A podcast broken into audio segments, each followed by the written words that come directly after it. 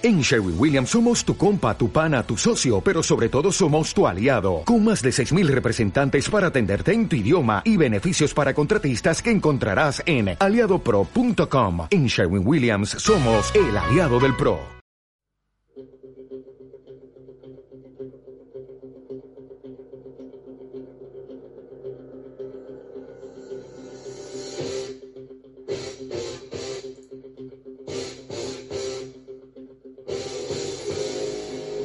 Hola amigos, aquí desde Radio Viajera os saludamos una vez más para presentaros un programa dentro de Marcos Planet con un carácter diferente.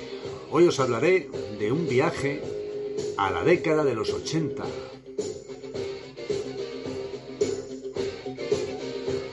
Pues sí, amigos, hoy eh, no hablaremos de viajes por la geografía nacional, sino de una especie de viaje en el tiempo. ¿Cualquier tiempo pasado fue mejor?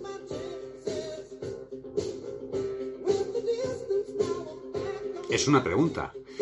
No trataré de hacer retroceder en el tiempo a nadie, desde luego que no, aunque esté incluido dentro de la generación del baby boom y sepa de lo que estamos hablando. Lo que pretendo es llevar de viaje hacia los años 80 a todos aquellos que han oído hablar de décadas más o menos prodigiosas, de otros tiempos en los que no había que soñar con un mundo feliz porque probablemente ya estábamos inmersos en uno.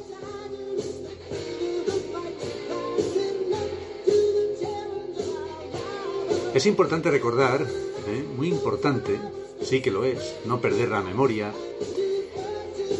No es malo ponerse en manos de la memoria de vez en cuando y, y recapitular, ¿no?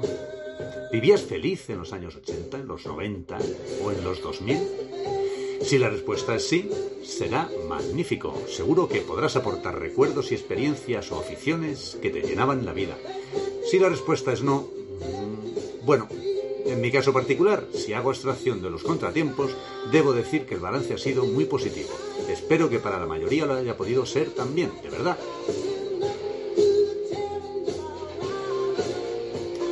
Los 80 fueron una época en la que se creía que todo era más sencillo, duradero y con sabor auténtico. Pues yo creo que no es así exactamente. En cada época hay unos eh, momentos concretos de, tensión social, de problemas en, en, el mundo en general, conflictos bélicos, eh, enfermedades, en fin.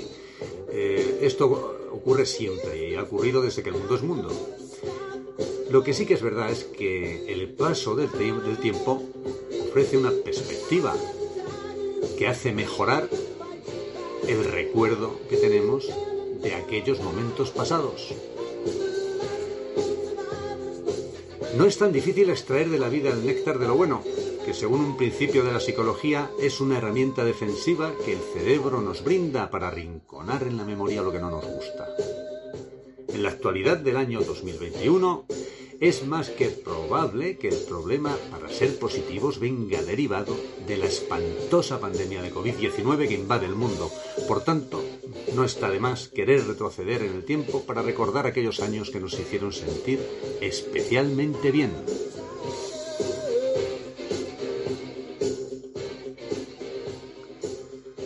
Mucha gente participa, como yo, de aficiones muy similares. El buen cine, la lectura, aunque sea solo a ratos, las tertulias en buena compañía, los viajes. Todo ello nos acerca a una evocación de lo que fueron aquellos buenos tiempos del pasado.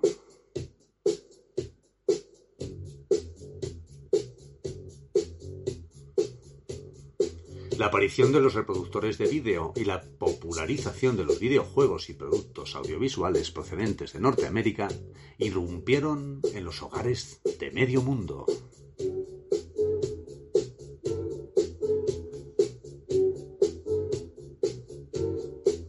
He querido retroceder hasta los 80 porque, en mi humilde opinión, no ha habido décadas como esta junto con los 90 y lo digo de corazón.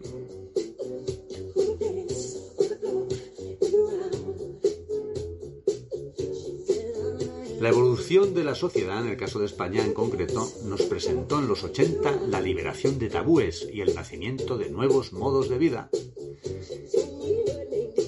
Era entonces cuando sucedieron hechos como el primer lanzamiento del transbordador espacial Columbia, Gorbachev junto a Reagan firmando el tratado INF en la Casa Blanca.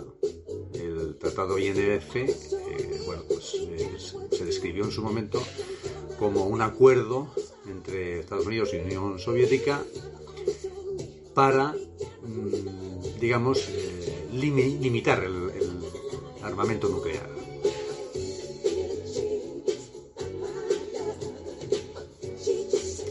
También eh, fuimos testigos en los 80 de la caída del muro de Berlín, algo tan importante en la historia de la sociedad contemporánea. En fin, eh, son hechos suficientemente relevantes para destacarlos uno a uno y abundar en detalles, pero no es este el momento. En aquel tiempo, de los 80, también vimos nacer la computadora personal IBM PC, el teléfono Motorola 8000X, que fue el primero eh, portátil en el mundo. Tuvo lugar el accidente de Chernobyl, la guerra Irán-Irak, la NASA lanzó sondas espaciales, la Galileo y Magallanes, y comenzó el desarrollo de Internet. En los 80 se produjo el acercamiento entre los poderosos bloques Estados Unidos, antigua Unión Soviética, propiciado por las políticas conocidas en Occidente como Glasnost y Perestroika, auspiciadas por el presidente soviético Mikhail Gorbachev. Países asiáticos como Corea del Sur, Taiwán y Singapur, así como la región de Hong Kong, experimentan un rápido desarrollo industrial imparable durante el resto del siglo XX. Pero centrémonos la atención en aquellas circunstancias constructivas de la vida de cada uno que nos dibujaron un antes y un después imborrable para bien de nuestra memoria.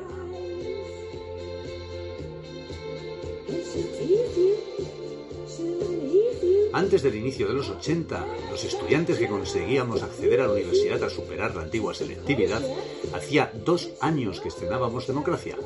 Nos encontrábamos en una encrucijada fascinante. Salíamos de un régimen militar a la muerte de Francisco Franco en 1975, a la vez que durante la llamada transición democrática recorríamos un camino abierto hacia las elecciones generales de 1977.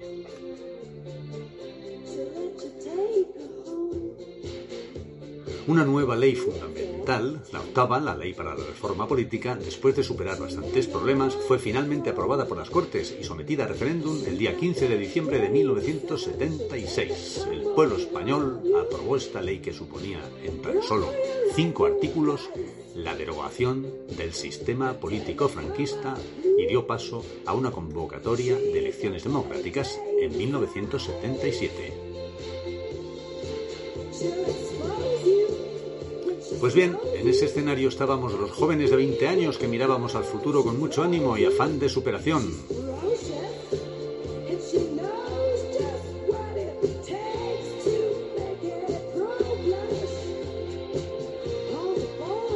Ay, la estética de los 80, aquellas series de televisión como Corrupción en Miami, nos dejaron una profunda huella. También lo hicieron los ilustradores del cómic. En España fue especialmente impactante para mí la serie de cómics del Mercenario, obra del valenciano Vicente Segreyes. En 1980 comienza esta creación para la revista Cimoc. Utilizaba una técnica hiperrealista que a mí me fascinaba. El Mercenario es su obra maestra y le lanzó al estrellato internacional.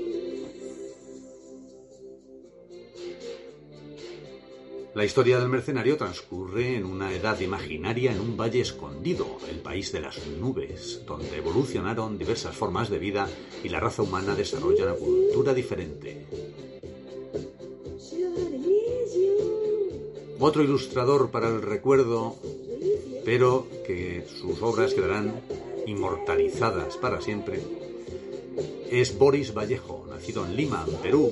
Es uno de los ilustradores más conocidos del género fantástico. Os invito a que os deis una vuelta por mi blog, Marcos Planet, y podáis disfrutar de las imágenes que en él figuran.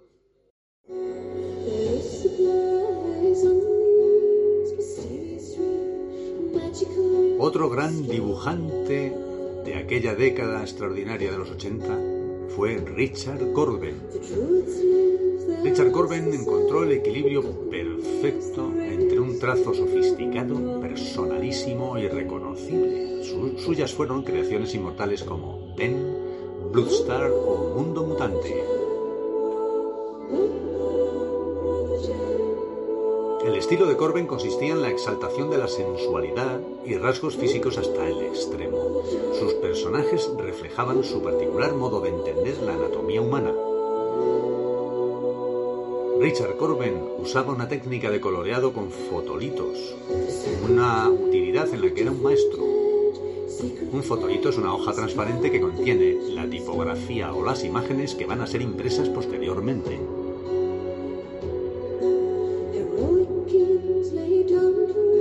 Aquel era un trabajo manual que conseguía un efecto impresionante de un hiperrealismo verdaderamente impactante cuando aún no existía el mundo digital de las aplicaciones informáticas.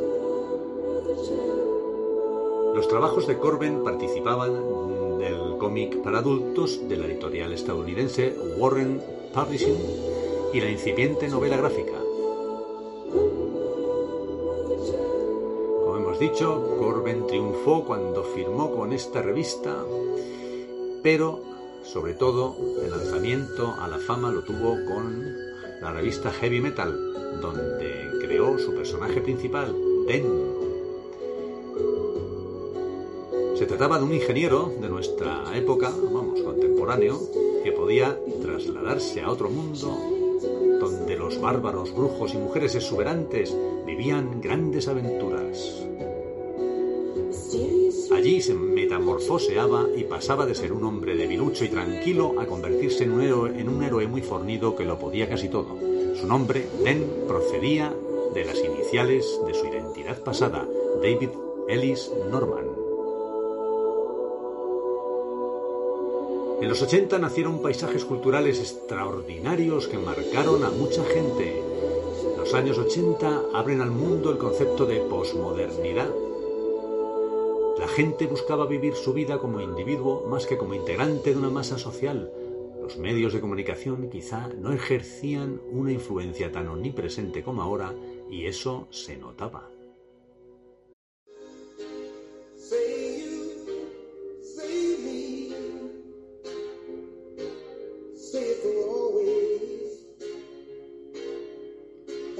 Boca a boca funcionaba para todo, como un potente buscador de Internet, pero dentro de la realidad física que te rodeaba. Se produce la mercantilización de la cultura alternativa y suburbana procedente de los Estados Unidos. Se popularizan estilos musicales como el ska, nacido en Jamaica en la década de los 60, derivado del rhythm and blues, el hip hop, la moda del graffiti, los deportes extremos, el skateboarding de Tony Hawk, la evolución de la ciencia tecnológica ejerció una influencia decisiva en los años 80. Es cuando comenzaron a conocerse las tecnologías de la información y comunicación, las TIC, aplicables a todos los sectores productivos, industriales y servicios. Electrónica, software y desarrollos en las telecomunicaciones hacen posible una vía de comunicación integrada que moderniza el proceso de la información.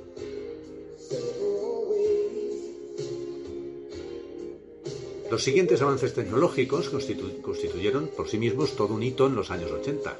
Los disquetes de memoria para almacenamiento externo de datos en los computadores, el ordenador computador, que entonces era la palabra que se utilizaba, Commodore 64, presentado en 1982, utilizaba una unidad de cassette además de una disquetera. Permitía disfrutar de infinidad de videojuegos, multimedia y aplicaciones. El ordenador personal Apple II, la primera computadora que la gente corriente había visto en su vida en el continente americano y con un precio asequible a las familias de clase media. Las impresoras de punto, alimentadas por hojas de papel continuo, que acabaron con la existencia de las máquinas de escribir. ¿Y qué decir del Walkman, o reproductor portátil de música, que cambió radicalmente la manera de escuchar música? Todo un símbolo de los años 80. La Nintendo Family Computer, el Famicom, la legendaria consola de videojuegos lanzada por Nintendo en Japón en 1983, fue conocida en todo el mundo. La Family Computer o Famicom comercialmente fue la primera consola de videojuegos de Nintendo y funcionaba con cartuchos de memoria. Tras el éxito en, Japón, Nintendo lanzó en Estados Unidos la consola Nintendo Entertainment System entre 1983 y 87, que fue un absoluto éxito, superando con creces a la de Atari.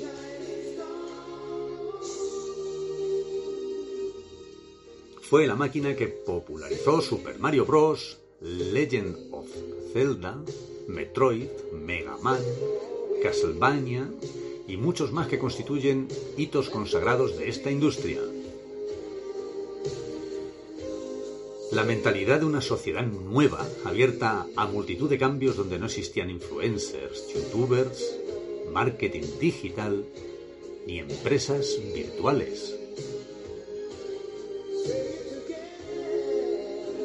¿Y en literatura? ¿Qué pasaba en los 80? Pues que cortaron estos años con el tradicionalismo de la época anterior, dando paso a muchas novedades. La literatura de los 80 está integrada en el mundo occidental.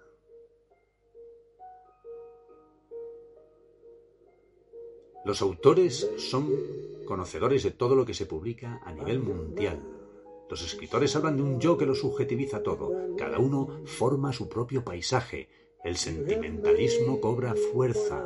Se busca la complicidad del lector.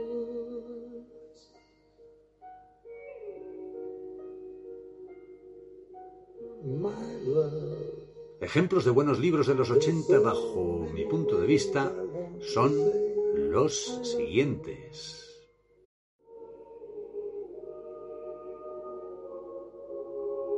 El clan del oso cavernario de Jean-Marie Auel, escrito en 1980. Esta es la primera novela de la saga titulada Los hijos de la tierra. La estadounidense Jean-Marie Auel cuenta aquí la extraordinaria historia de Ayla, una niña de la población cromañón que pierde a toda su familia en un terremoto y al integrarse en la tribu descubrirá que ser diferente no es excluyente.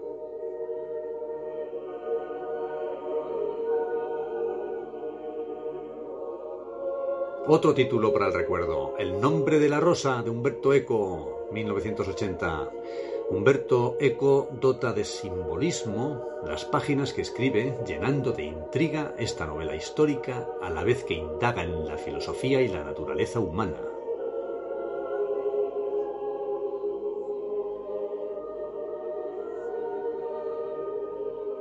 La Casa de los Espíritus de Isabel Allende, año 1982 la primera novela de la chilena Isabel Allende, una historia cargada de un realismo inusual que muestra lo irreal como algo cotidiano. La historia relata la vida de la familia Trueba a lo largo de cuatro generaciones desde inicios del siglo XX hasta los años 70.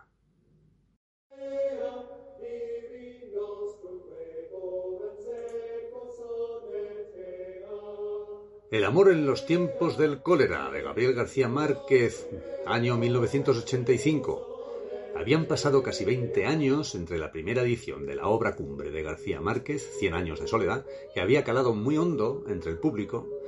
En 1982 recibe el Nobel de Literatura y en 1985 cautivó con una de las historias de amor más recordada de las últimas décadas.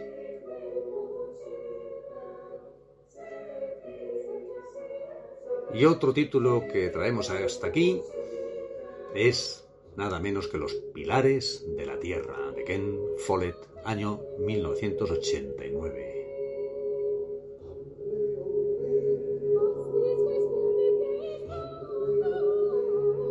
Ken Follett es sin duda uno de los autores más relevantes de la narrativa a caballo entre la ficción y la novela histórica. Follett construyó una historia tan grande como la obra de edificación de una magnífica catedral durante el siglo XII, tema de fondo de esta historia.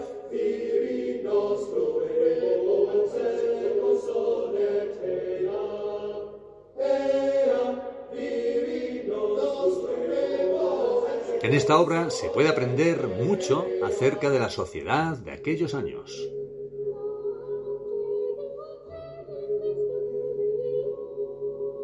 Otro libro para recordar siempre, La conjura de los necios de John Kennedy Toole, 1980. El destino de Ignatius Wrigley no estaba escrito, pero casi.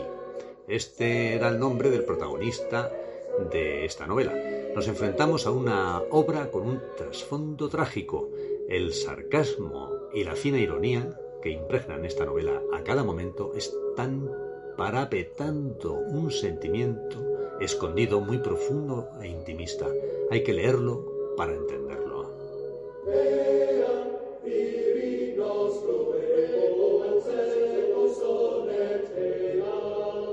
Y a continuación, Los Santos Inocentes de Miguel Delibes, año 1981. Una de las obras maestras del genio español Miguel Delibes es Los Santos Inocentes, una familia de agricultores extremeños que en plena década de los 60 han de sufrir a diario los abusos de sus amos.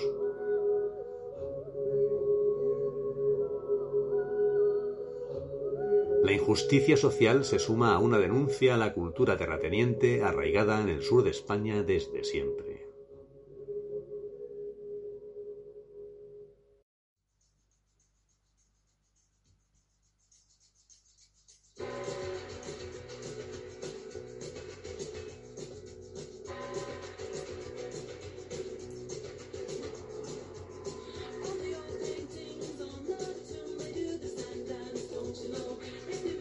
Bueno, pues aquí lo dejo de momento, amigos. Eh, el episodio de los años 80, que está dividido en dos partes. En el siguiente programa de Marcos Planet, en Radio Viajera, contaremos la segunda. Es que si no lo hacemos así, sería demasiado largo, así que os invito a que entréis en el próximo post que publicaré en breve en mi blog en Marcos Planet y del que haré el próximo podcast sobre esta década magnífica de los 80 de tan grato recuerdo para muchos.